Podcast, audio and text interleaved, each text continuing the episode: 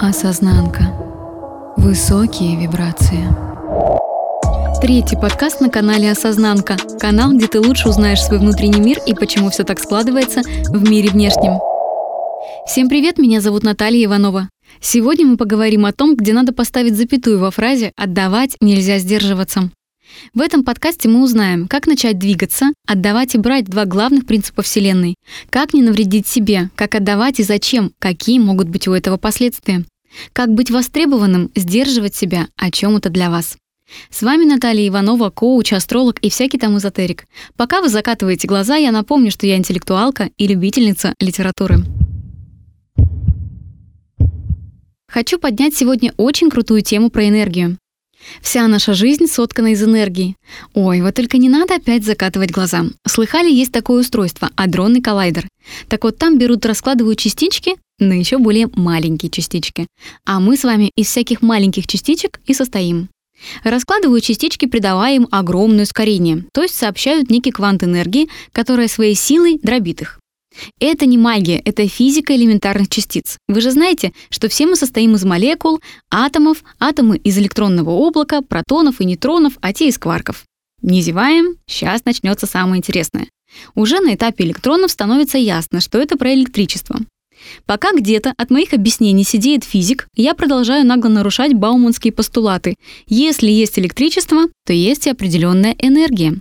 И поэтому, если нас до бесконечности увеличивать какой-то суперувеличитель, хотя его на самом деле нет, мы в итоге узреем, что мы с вами спрессованная энергия, такая типа слепленная в плотные сгустки энергетическая масса. И вот ходим мы такие по земле, все заряженные, кто чем, но все имеем определенную энергию.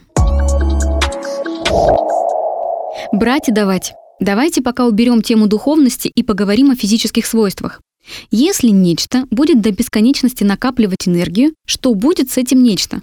Порвет, конечно. А если это нечто будет до бесконечности отдавать энергию, то как батарейка Energizer сядет. Поэтому в мире уже все продумано за нас. Закон брать и давать — это основа жизни, чтоб вас не разорвало. Брать и давать — это и есть самый крутой и самый нерушимый, самый твердый закон Вселенной. Даже закон тяготения кое-где нарушается. Даже гравитация не столь постоянная вещь, сколь постоянен этот закон брать-давать. На нем вообще все строится. Деньги, отношения, успех, счастье, радость, семья, здоровье. Вы можете взять любую сферу жизни, применить в ней только один этот закон, брать и отдавать, и все. Вы хакнули этот мир. Вот вся эта богадельня, я имею в виду наше с вами бренное существование, построена по принципу течения этой самой энергии, из которой все мы состоим. Поэтому что? Движение — это жизнь. Даже в стоячей воде происходят какие-то процессы, да, она тухнет. Тоже своего рода движение. Но мы же не хотим быть протухшей водой. Мы все хотим жить долго и по возможности счастливо. А для этого неизбежно нужно осуществлять движение энергии в мировом масштабе. Отдавать энергию и брать энергию в каком бы виде это ни происходило. Приведу примеры жизни. Допустим, в отношениях вы отдаете вкусную еду и регулярный секс. Чумовые расклады на картах Таро, на его бизнес и свою неувидающую с помощью косметолога красоту. А берете денежки с его карты, заботу, чувство защищенности, горячие поцелуи, которые тем ниже, чем выше любовь, и это всем известно. Шик, блеск, красота. Или еще более банальный пример. Вы берете денежку и отдаете ее в магазине. У вас денежку берут и дают вам хлебушек. Чудо Господне, скажете вы. Закон брать и давать, скажу я.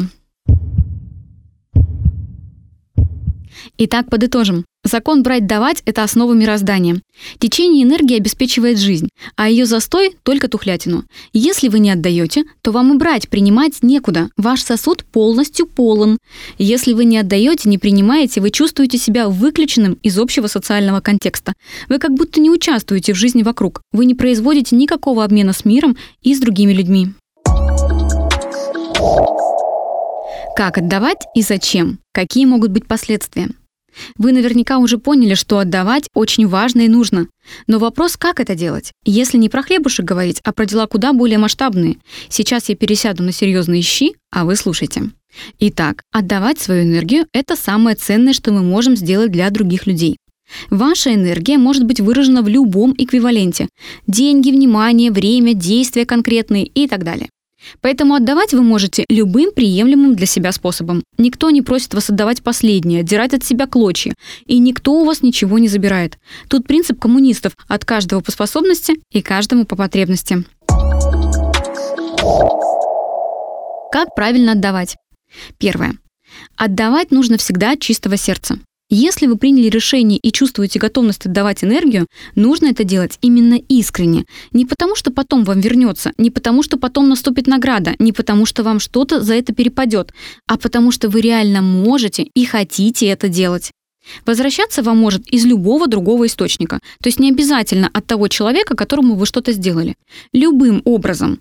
И это нельзя никогда предугадать заранее.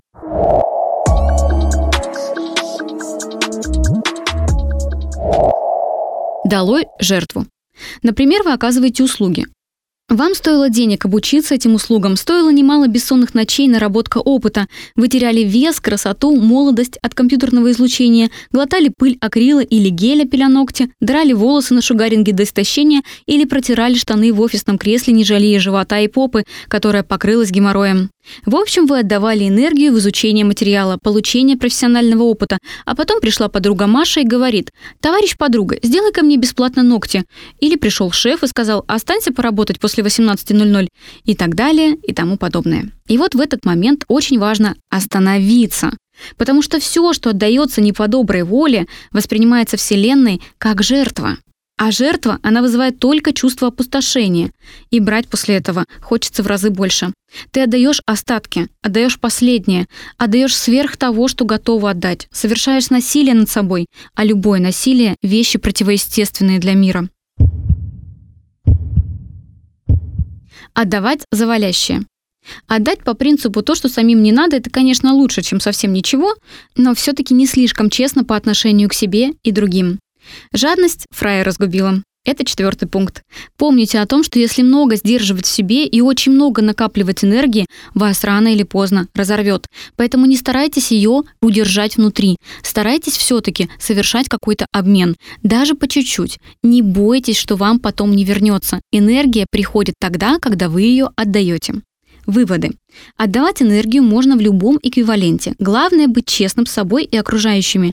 Ни в коем случае не обделять себя и не жмотить для других.